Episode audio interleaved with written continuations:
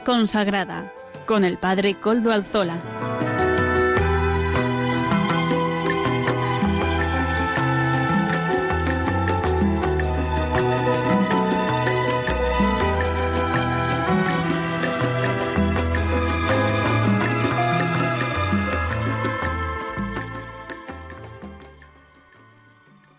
Buenas tardes, amigos, hermanos, oyentes. Hoy es jueves y son las cinco de la tarde, una hora menos en las Islas Canarias. Es por tanto la hora de vida consagrada en Radio María. Les saluda con sumo gusto Padre Coldo Alzola, Trinitario, quien les habla, y emitiendo desde Algorta, Vizcaya, desde la parroquia del Santísimo Redentor como es conocido para los oyentes habituales del programa, nos encomendamos al inicio del mismo al Beato Domingo Iturrate, nuestro patrono y protector. Saludo también a quienes nos están ayudando en el control en Madrid. Hoy es Germán. Gracias a su servicio podemos emitir de nuevo. Hoy que es 1 de septiembre de 2022 y ha acabado el mes de agosto. Ya parece que estamos ya eh, gustando ya el final del verano, ¿verdad? Pero bueno, a pesar de todo, en Radio María y en este programa en concreto seguimos con los programas de verano. Hoy siguen acompañándonos nuestras colaboradoras eh, estivales, Natalia Mendieta y Almudena Echevarría.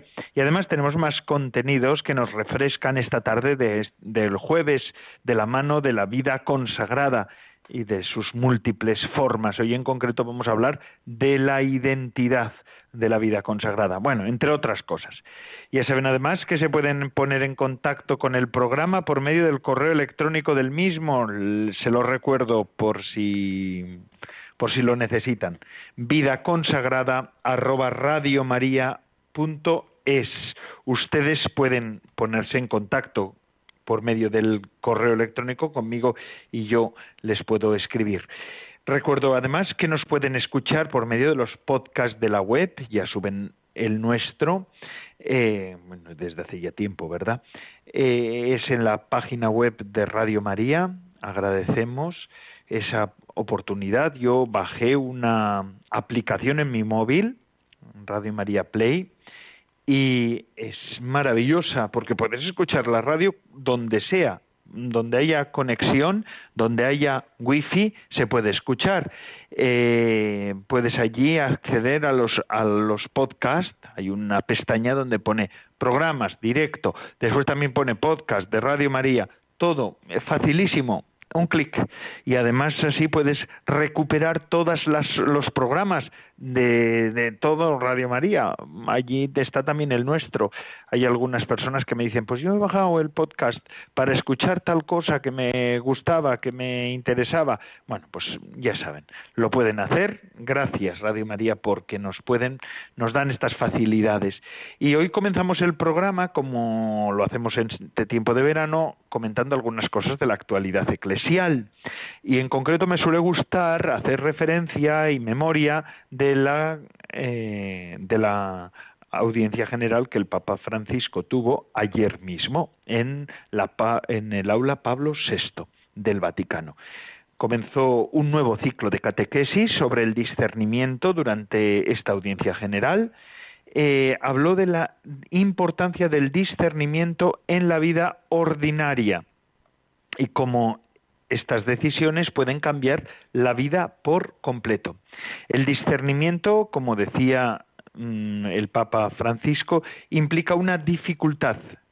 Según la Biblia, decía el Papa, no nos encontramos ante nosotros ya empaquetada la vida que debemos vivir. No debemos decidir continuamente, no, no, dijo el Papa, debemos decidir continuamente según la realidad que venga. Dios nos invita a valorar y también a escoger. Nos ha creado libres y quiere que ejercitemos nuestra libertad. Por esto decidir es laborioso. Al final de la audiencia el Papa recordó el 83 aniversario del comienzo de la Guerra Mundial. Fue el 1 de septiembre en Polonia. Pidió a los peregrinos que crearan una cultura de la paz y recordaran a quienes hoy se enfrentan a la guerra Decía el Papa que hoy estamos sufriendo la tercera guerra mundial, fijaos con qué claridad habló ayer el Papa, que la memoria del pasado nos haga cultivar la paz en nosotros mismos, en nuestras familias, en la vida social y también en la internacional. Y él dijo que pedía de modo especial por el pueblo ucraniano. Francisco también pidió oraciones por los manifestantes frente al Parlamento de Bagdad, de este de momento, a, día de ayer, habían fallecido 22 personas. El Papa decía, sigo con preocupación los violentos eventos ocurridos en Bagdad en los últimos días. Se dirigía a Dios diciendo, te pedimos Dios en la oración que les des la paz a los iraquíes. El año pasado tuve la alegría de visitarlos, sentí el cercano y gran deseo de normalidad y coexistencia pacífica entre las diferentes comunidades religiosas. Esto es lo que dijo ayer mismo el Papa Francisco en la audiencia general. Hoy se celebra además la jornada de oración por el cuidado de la creación y arranca el tiempo de la creación 2022. Es una iniciativa ecuménica que durará hasta el 4 de octubre. El Papa Francisco animó a los peregrinos a comprometerse con el cuidado de la casa común, un mensaje en el que hace mucho hincapié en su encíclica, como sabéis, Laudato Si, que ha sido mm, anunciada que ha sido también comentada en este programa de vida consagrada por diferentes personas. Ahí está la cuestión. Os dejo esto ahí. Eh, también dentro de poquitos días el 4 de septiembre, este domingo, el Papa Francisco presidirá la ceremonia de beatificación de uno de sus predecesores, en este caso el Papa Juan Pablo I. Juan Pablo I. Tendrá lugar en la Plaza de San Pedro, donde la Iglesia pondrá como modelo a un Papa que eliminó una tradición histórica. Eh, este, esta celebración, esta esta beatificación será retransmitida en directo por esta emisora, Radio María. Fíjense, un historiador, Giovanni María Bian, dice que Albino Luciani, el papa recién elegido, decidió no ser coronado por primera vez durante siglos, por eso eliminó esta tradición. Y esto se engancha perfectamente, en realidad es un acto muy coherente con la naturaleza de de que él era un hombre muy humilde, al punto de que su lema episcopal, elegido pues en el año 1958, 20 años antes de ser elegido mm, papa, mm, cuando Juan XXIII lo quiso, lo, llamó obispo de Vittorio Veneto, eh, Albino Luciani elige el lema humilitas, o sea, humildad. Una de las razones que le ganó el reconocimiento popular fue su origen sencillo, nacido en una familia de trabajadores. Su padre era en realidad un obrero, además de simpatías socialistas, que emigró de su región, el Véneto del Norte, el Cadore, y pasó muchos años fuera de su patria. Fue especialmente su madre, la madre del que después será Papa Juan Pablo I, quien le inculcó los valores religiosos que le llevarían a vivir momentos históricos. Uno de ellos lo desvela el historiador Giovanni María Vian en su libro El Papa sin corona, y se refiere a la muerte del metropolita de Moscú, Nicodim, durante una audiencia personal con el Papa en el Vaticano. Nicodim, que era notoriamente filo católico, pidió insistentemente ver al Papa a solas. A solas quería decir solamente con la presencia de un intérprete que curiosamente fue un jesuita español. Gracias a este intérprete sabemos que el metropolita de entonces, que tenía problemas de corazón, sufrió un ataque prácticamente al finalizar el encuentro, cayendo al suelo delante del Papa y falleciendo al instante. Un antecedente duro para un Papa que también sufrió una muerte repentina tras apenas 33 días de gobierno de la Iglesia pues será beatificado, ya digo, el 4 de septiembre, este domingo, a las 10 de la mañana, y Radio María nos ofrecerá en directo esta celebración. Bueno, pues ahí es una manera también de ponerse en, en comunión, ¿verdad?, con el, con el Santo Padre, con la Iglesia. Yo además le tengo un especial cariño, si me lo permiten, esta referencia más personal, porque eh, Albino Luciani fue elegido Papa Juan Pablo I, el año en que nací yo, en el 78. Ese fue un año de tres papas.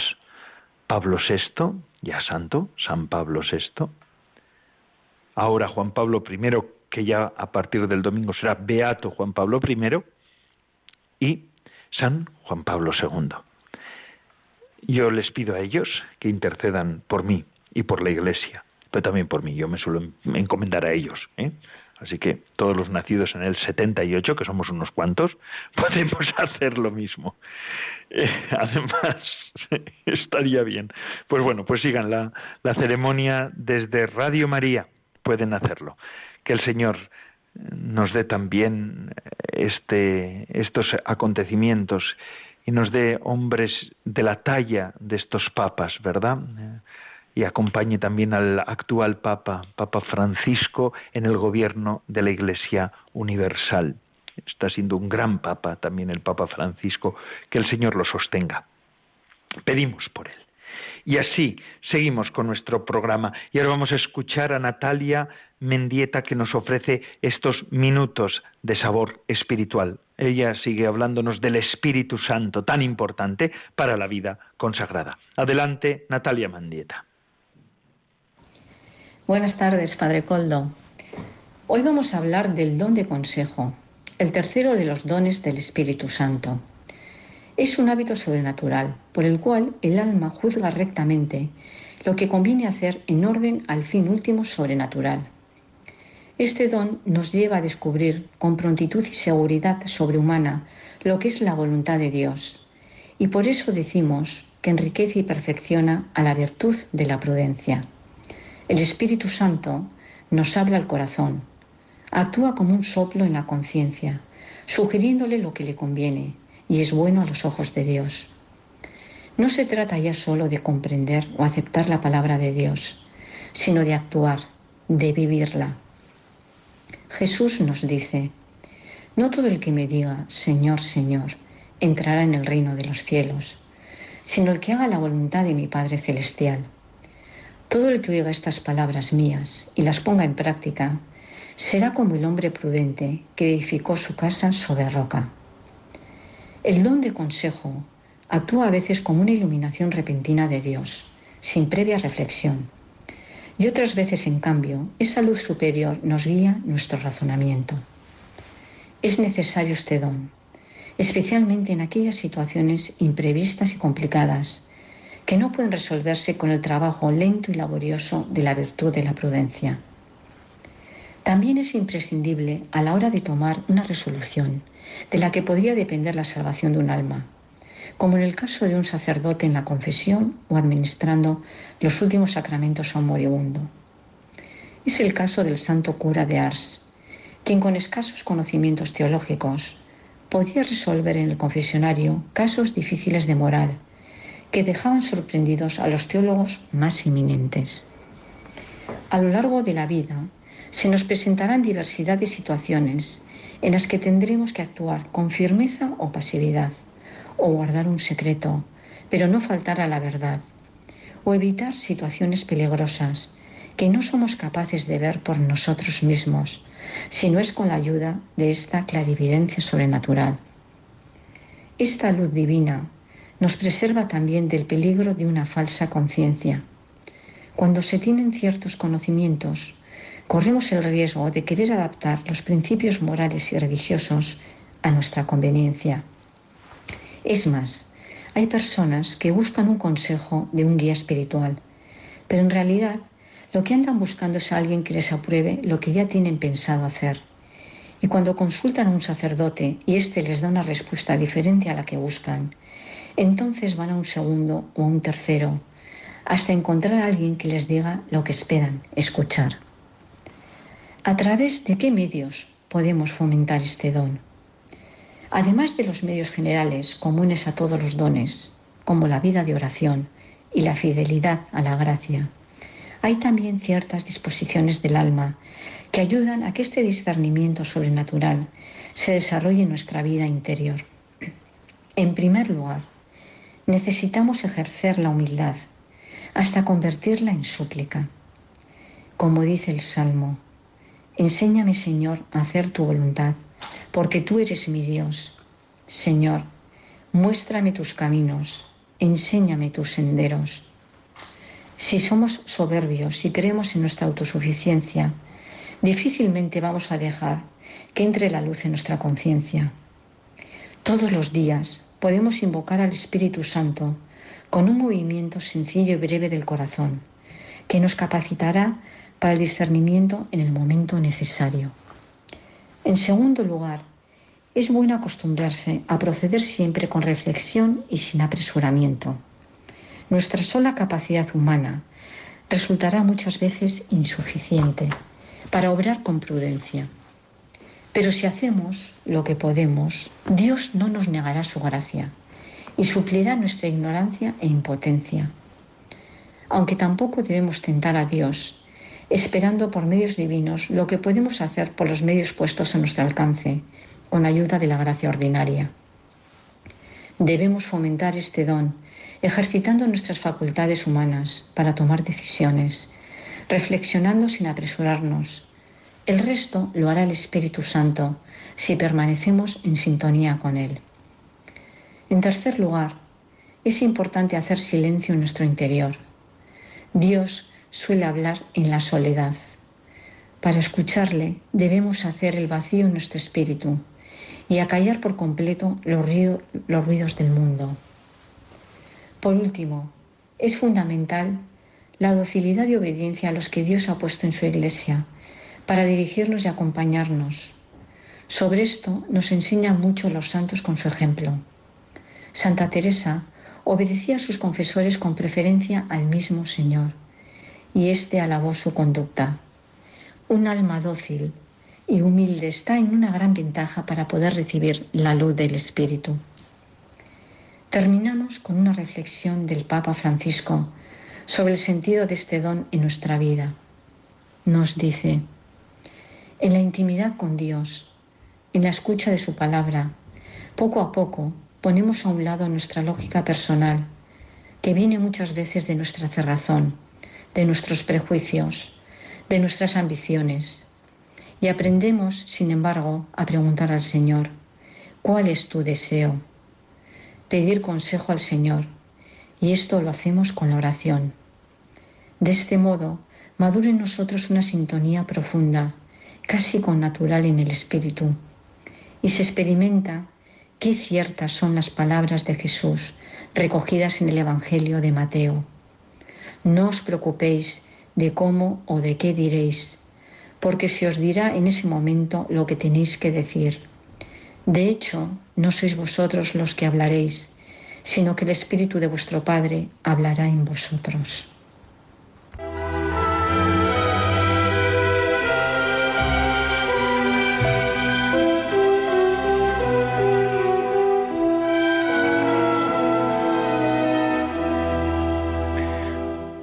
Muchas, muchas gracias Natalia Mendieta por estas palabras sobre, sobre el Espíritu Santo, sobre el don.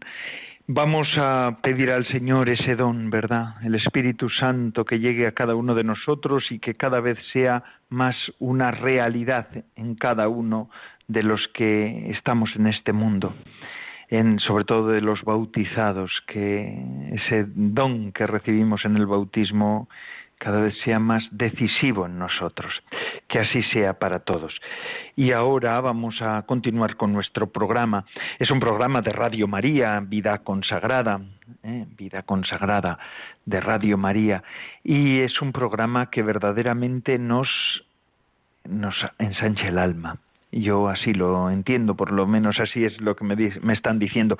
También quería hacer una, mm, una respuesta a algunos, algunos mensajes que me llegan por medio del correo electrónico. Algunas veces me piden ustedes programas eh, ya pasados, por ejemplo, me decían, pues este de, de, tal día, del 25 de agosto.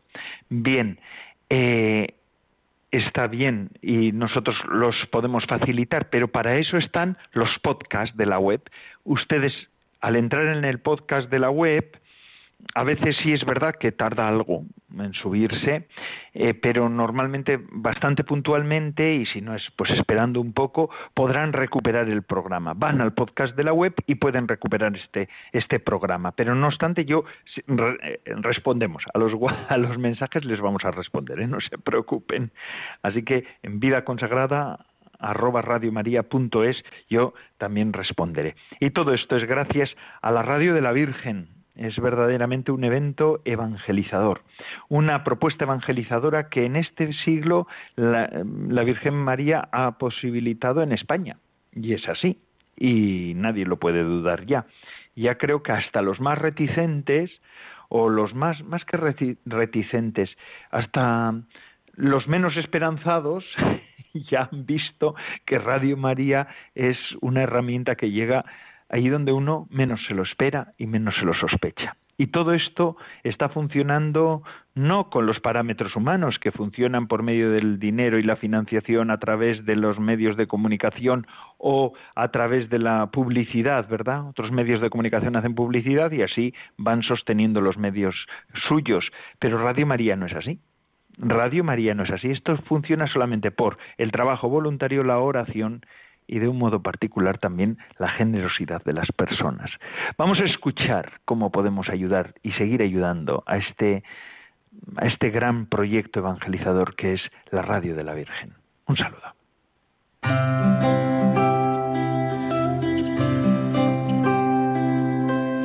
En este mes de septiembre celebramos la Natividad de María, su dulce nombre, sus dolores al pie de la cruz y muchas advocaciones populares desde Covadonga a Guadalupe, desde la Merced a las Angustias, desde Aranzazu a Nuestra Señora del Pino. Ciertamente, como nos recordó San Juan Pablo II, España es tierra de María.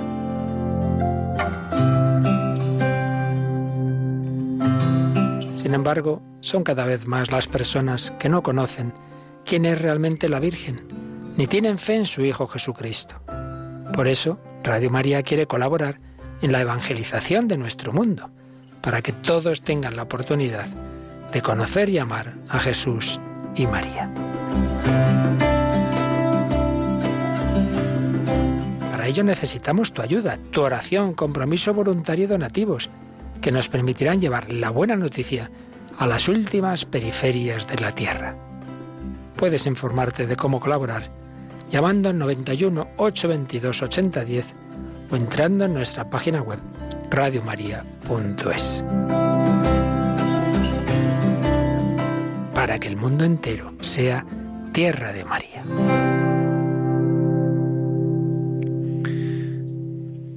Para que el mundo entero sea tierra de María, es verdad el mes de septiembre es también bastante mariano por las fiestas patronales, por las tantas advocaciones que se celebran en las fiestas eh, marianas del mes de septiembre, la Natividad, también Nuestra Señora de los Dolores, en tantos lugares. Vamos a pedir por, mm, por las iglesias particulares que en estos días estarán celebrando sus fiestas patronales.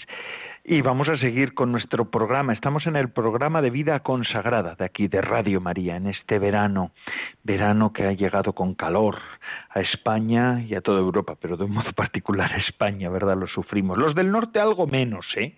Yo aquí en, en Vizcaya, donde, desde donde emito hoy, no he sufrido tanto el calor. Ayer, de hecho, llovió y hace un poco hasta fresquito en algún momento.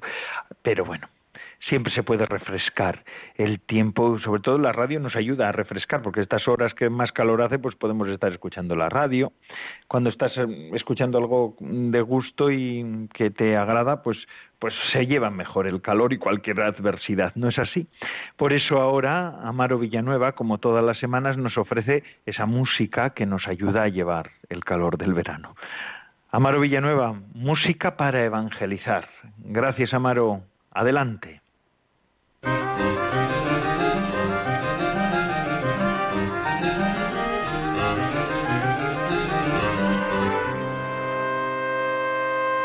Buenas tardes, Padre Coldo, y buenas tardes a todos los oyentes de Radio María.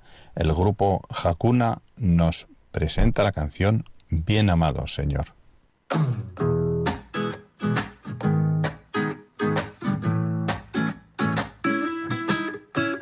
Bien amado Señor, gran sanador, me arrodillo ante ti, pues todo don de perfección debe proceder de ti. Dame unidad de objetivos, fuerza para aliviar una parte del sufrimiento que soportan mis semejantes y mis semejantes sí, una realización verdadera del privilegio que me corresponde.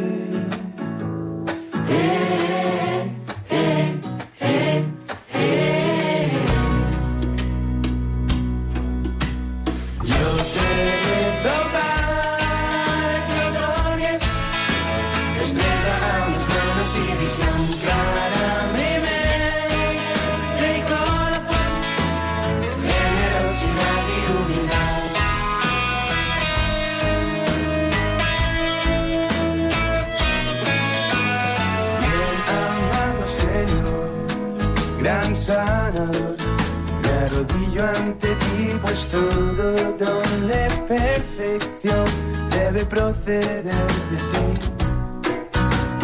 Dame unidad de objetivos, fuerza para aliviar una parte del sufrimiento que soportan mis semejantes, sí, mis semejantes,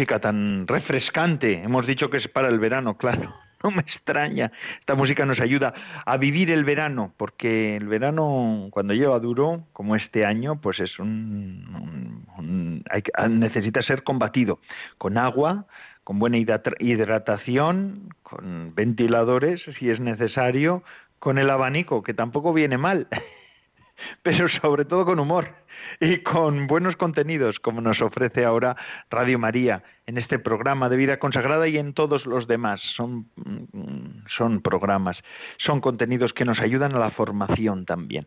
Vamos a escuchar ahora a una de las colaboradoras nuestras, Almudena Echevarría, que nos ofrece estos minutos sobre reflexiones sobre eh, la vida de Jesús. Vamos con ella y luego ya ya que nos quedará lo último, que será una reflexión que yo mismo les ofreceré. Adelante, Almudena. Buenas tardes, Padre Coldo. Seguimos con las meditaciones de Jesús. Un hombre más bien anciano y grueso sale a la puerta de la casa y va enseguida hacia Jesús. Qué gran honor verte, maestro, le saluda. Jesús responde al saludo, la paz sea contigo. Está anocheciendo y vengo a pedirte alojamiento y un pan para mí y mis discípulos. Entra, maestro, mi casa es tuya. Pero inmediatamente cambia de tono dirigiéndose a alguien que ha visto y dice airado, ¿Todavía estás aquí? No hay nada para ti, vete. Aquí no hay sitio para los vagabundos y quizás rateros como tú. Una vocecita llorosa responde, Piedad, Señor, al menos un pan para mi hermano, tenemos hambre. Jesús sale a la puerta.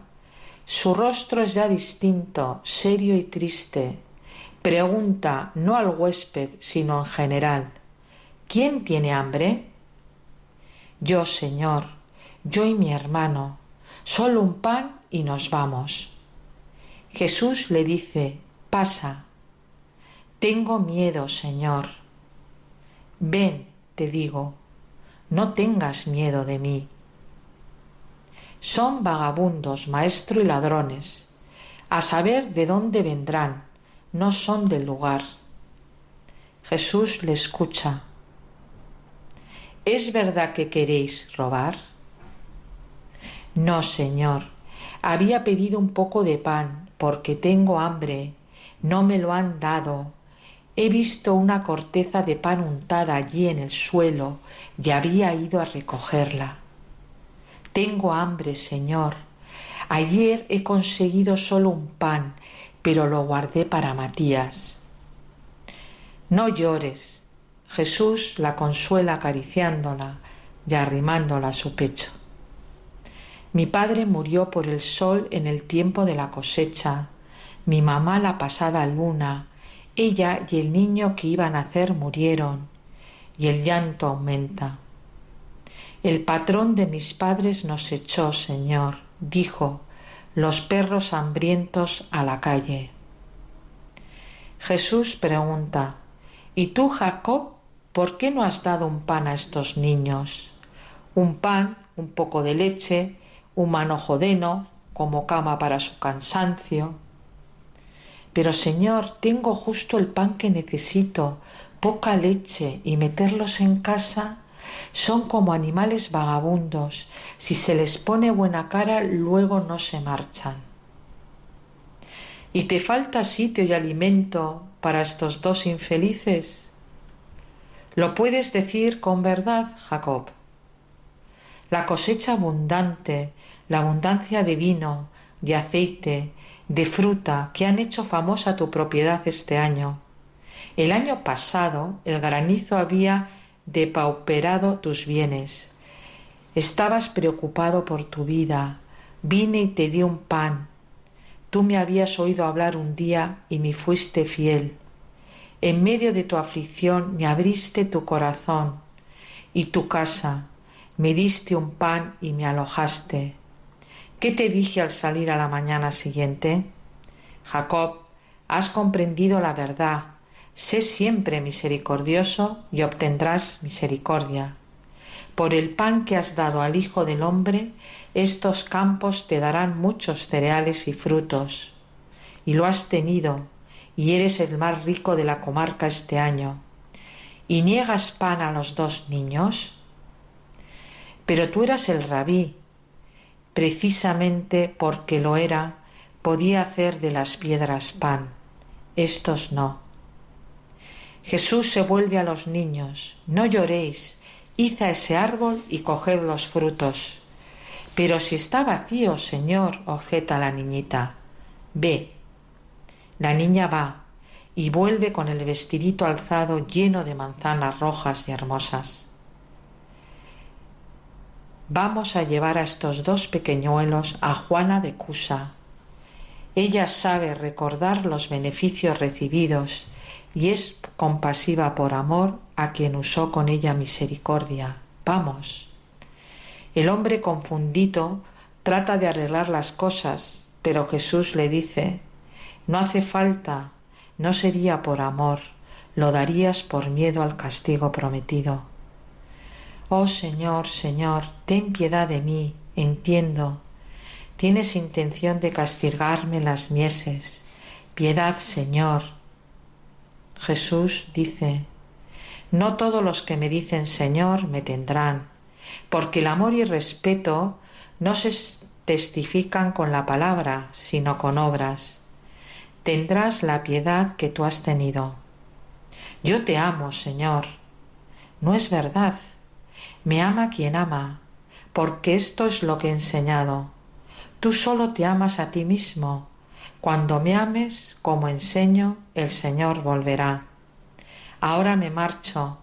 Mi techo es hacer el bien, consolar a los afligidos enjugar las lágrimas a los huérfanos, como la gallina extiende sus alas sobre los pollitos indefensos, así extiendo mi poder sobre los que sufren y viven en el dolor.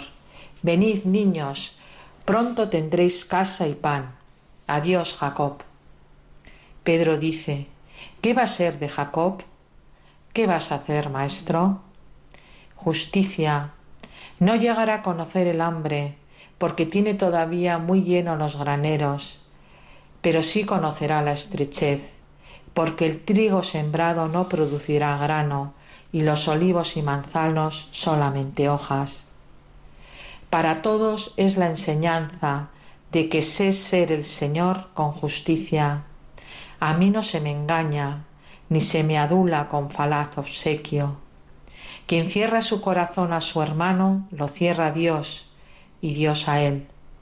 Oh hombres, es el primer mandamiento, amar y amor. El que no ama y se profesa cristiano, miente. Es inútil frecuentar los sacramentos y los ritos, inútil la oración si falta la caridad. Quedan convertidos en fórmulas, incluso en sacrilegios. ¿Cómo podéis venir al pan eterno y saciaros con él, cuando habéis negado un pan a un hambriento? ¿Vale, más acaso vuestro pan que el mío? ¿Es más santo? Hipócritas, yo me doy a vuestra miseria sin medida, y vosotros que sois miseria, no tenéis piedad de miserias que ante los ojos de Dios no son odiosas como son las vuestras, porque aquellas son desventuras, mientras que las vuestras son pecado. Demasiadas veces decís Señor, Señor, para ganar mi benignidad para vuestros intereses, mas no lo decís por amor al prójimo y no hacéis nada por el prójimo en el nombre del Señor. Mirad, colectiva e individualmente, ¿qué os ha dado vuestra falaz religión y auténtica anticaridad? El abandono de Dios, y el Señor volverá cuando sepáis amar como yo he enseñado. Pero a vosotros, pequeño rebaño formado por los que sufren siendo buenos, os digo, nunca estáis huérfanos, nunca abandonados, no existiría Dios antes que faltarles la providencia a sus hijos. Tened la, tended la mano, el Padre os da todo como Padre, o sea, con amor que no humilla. Enjugad vuestras lágrimas, yo os tomo y os llevo conmigo, porque siento piedad de vuestro abatimiento. La criatura más amada es el hombre. ¿Vais a poner en duda que el Padre se mostrará más compasivo con el hombre fiel que con los pájaros? Con el hombre fiel, él, que es bueno incluso con el pecador, y le da tiempo y manera de ir a él. Ah, si el mundo comprendiera lo que es Dios.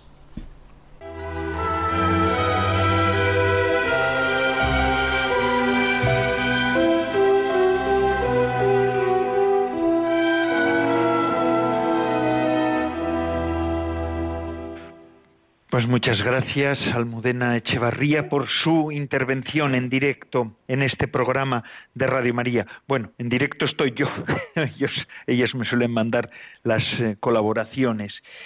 Y es que para el final de este programa quería hablarles y quería hacer una reflexión. Estos días ya saben que estoy haciendo yo las reflexiones sobre algunos temas que conciernen a la vida de la a la vida de los religiosos o de la vida consagrada en general.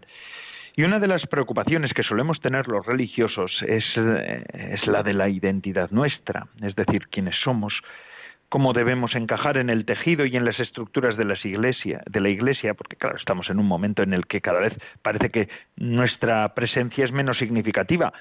O eso entendemos nosotros. ¿Por qué? Pues porque cada vez tenemos menos vocaciones y es una de las cosas que aquí en Occidente nosotros tenemos como preocupación. Yo creo que ninguna respuesta nos servirá de ayuda a menos que partamos del hecho de que compartimos una crisis de identidad con otra mucha gente de nuestro tiempo. ¿Qué nos hace especiales? Pues ciertamente no el hecho de tener una crisis de identidad, Esta es una parte del lote común que compartimos con otros. Estamos en un momento en Occidente de cambio de época, donde más se nota es en Occidente, y esto hace que muchos estén en esta misma crisis y nosotros no vamos a ser distintos al resto, por lo menos en lo que es sustrato común. Solo vale la pena que reflexionemos sobre esta crisis y nos ayuda a vivir la buena noticia para todas las personas y para todas las personas que estamos preocupados en decir quién soy yo. Lo que se ha visto en este en los últimos años en nuestro en, en, Occidente, estoy hablando de Occidente siempre, ¿verdad? Aunque sé, por los emails sé que me están escuchando también en, al otro lado del charco, bueno, pero al final América también es Occidente pues en estos últimos años vemos el corrosivo efecto de un, de un, de un nuevo y más simple modelo de sociedad. Según pues este modelo nos hemos encontrado todos a nosotros mismos siendo miembros de un mercado global, comprando y vendiendo, siendo comprados y vendidos. Y las instituciones básicas de la sociedad civil que fundamentaban las profesiones y vocaciones han perdido mucha de su autoridad e independencia. Claro, estamos en un mundo que cada vez va más a clientes. De ciudadanos se está pasando a ser clientes. Uno es cliente de lo que necesita. Y entonces, ¿quiénes somos nosotros los religiosos, los consagrados? ¿Y cuál es nuestra vocación en la Iglesia? La respuesta a esta cuestión es importa, pero no precisamente porque pueda darnos confianza para ir tirando e incluso para atraer a nuevas vocaciones. Es importante saber quiénes somos porque para responderla tenemos que reflexionar sobre esa crisis de identidad que aflige a mucha gente de hoy.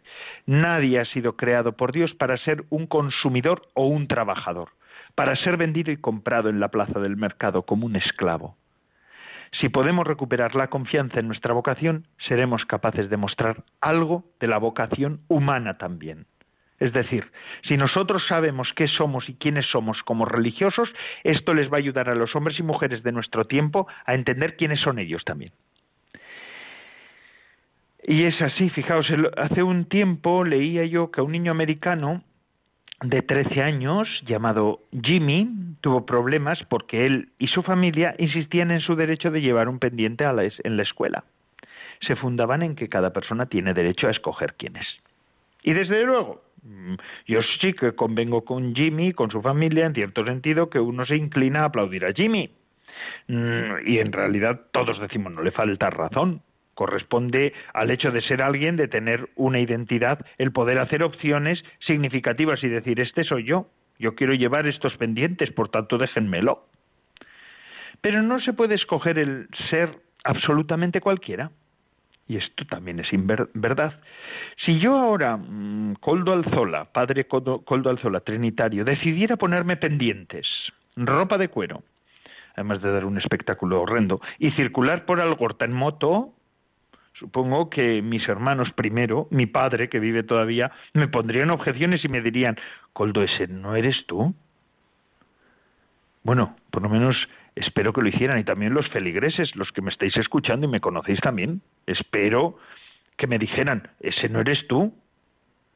Yo no puedo decidir ser un punk, un punk, lo mismo que no puedo decidir ser Tomás de Aquino, ni ir vestido y vivir como los frailes medievales. Ser alguien es ser capaz de tomar decisiones significativas sobre su propia vida, sobre mi propia vida, pero de algún modo esas decisiones deben estar relacionadas con poner una historia.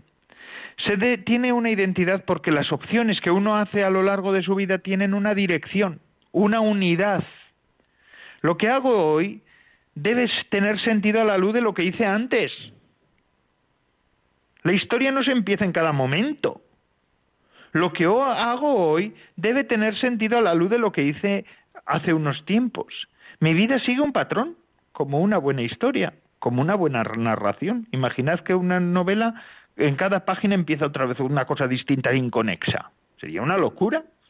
Una de, las razones por las que los profesiones, las profesiones y los empleos eran tan importantes para la identidad humana es que daban en realidad a las personas, estoy pensando en la Edad Media y en otros tiempos, una estructura a los amplios fragmentos de la vida de una persona Un músico, un abogado, un carpintero, no es precisamente algo que uno hace, es una vida, desde la juventud hasta la vejez, en el descanso y en el trabajo, en la enfermedad y en la salud.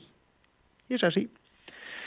Y nuestra vocación, pero nuestra vocación de religiosos, de consagrados, no lleva a iluminar la estructura narrativa más, nos lleva, perdón, a iluminar la estructura narrativa más profunda de toda la vida humana.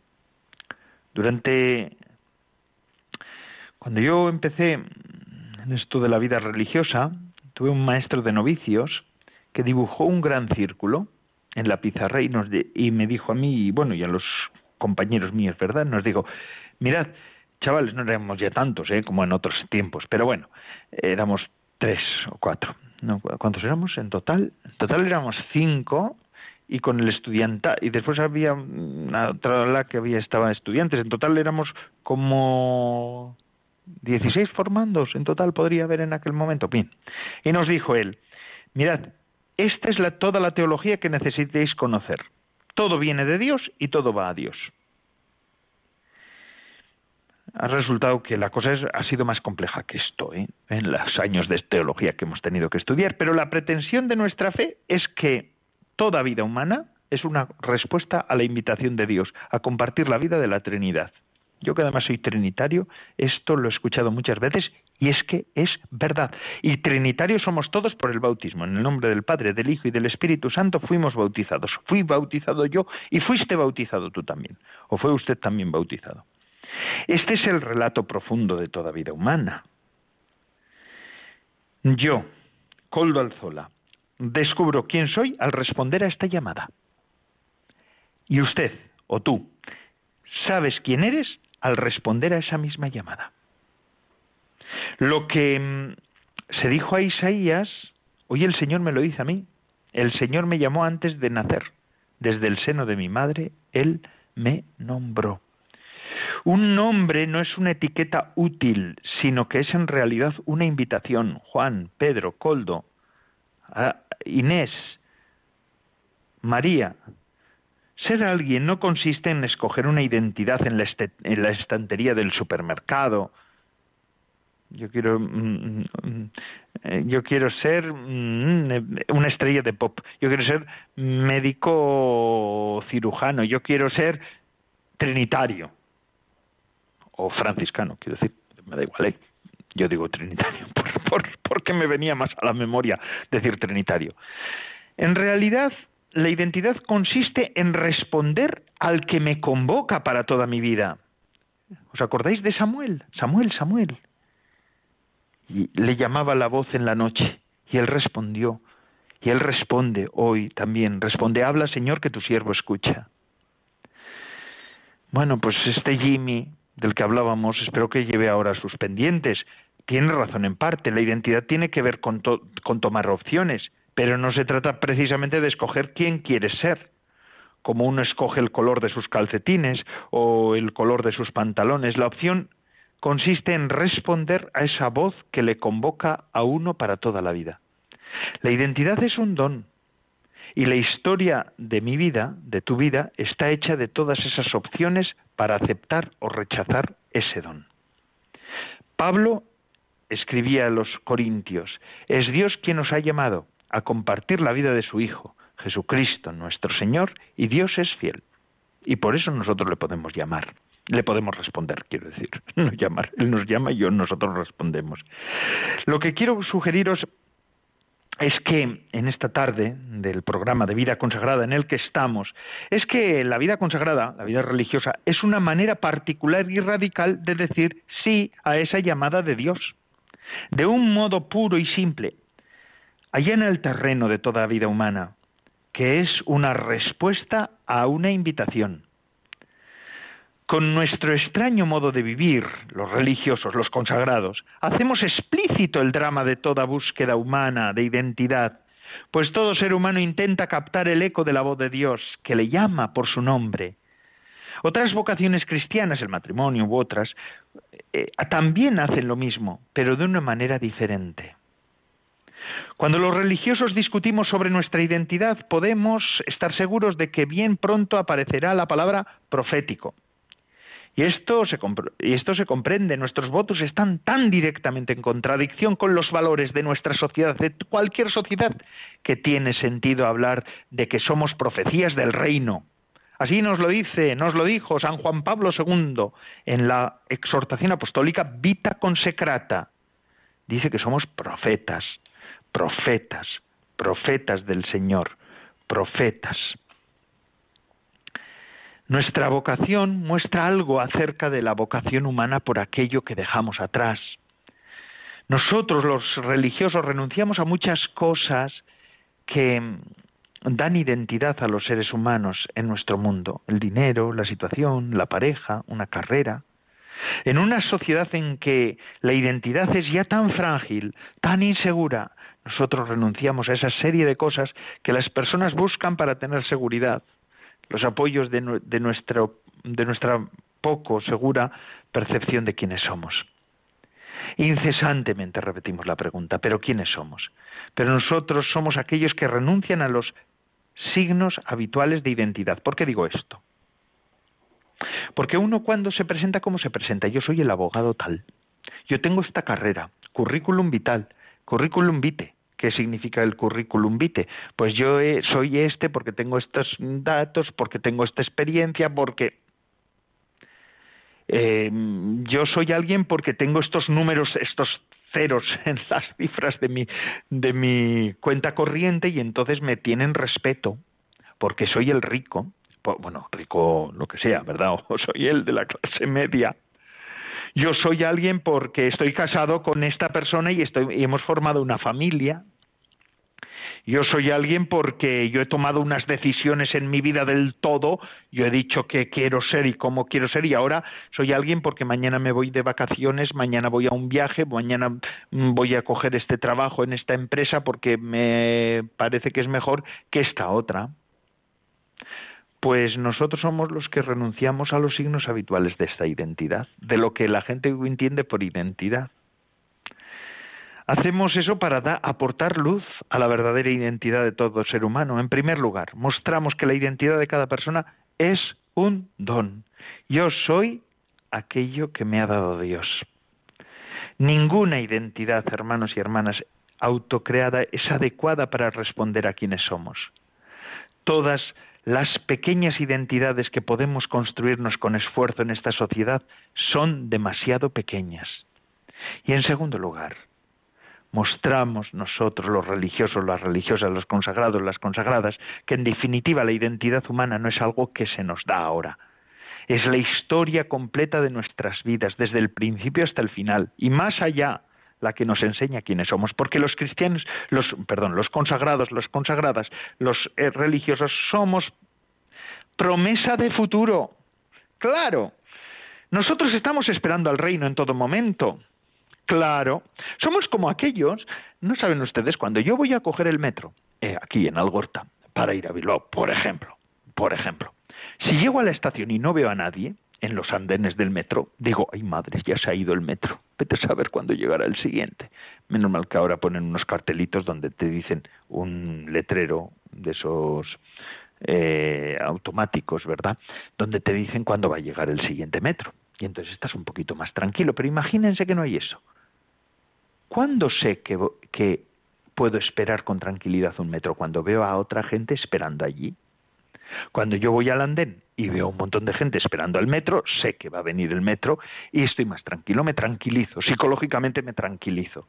Y además, aquella gente que está esperando en el andén son los que me muestran que el metro va a venir. ¿Sí o no? Pues eso somos los religiosos y religiosas, y esa es nuestra identidad fundamental. Nosotros somos aquellos hombres y mujeres de la profecía del reino de los cielos, y decimos que la plenitud del, del reino de los cielos está en el cuando muramos y nos encontremos plenamente con el Señor. Nosotros somos profecía de la eternidad, y este es el gran sentido de nuestra vida.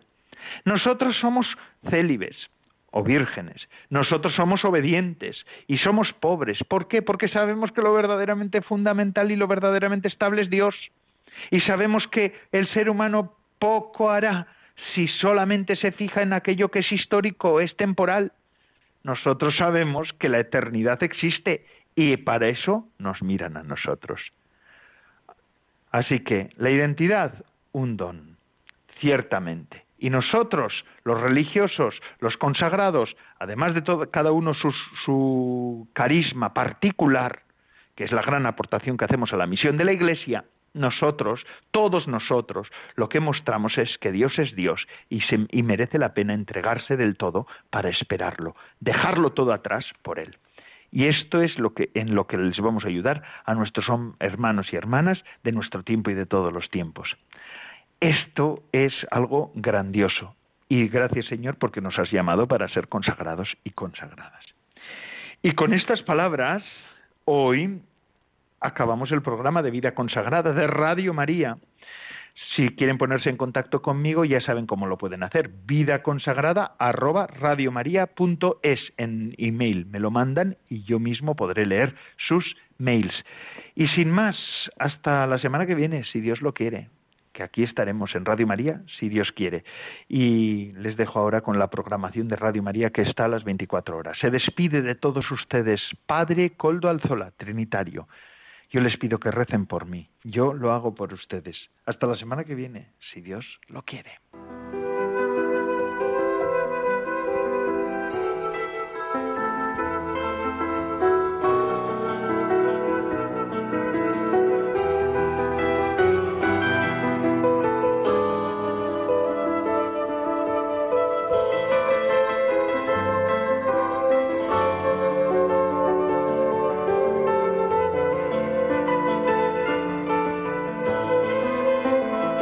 Consagrada con el padre Coldo Alzola.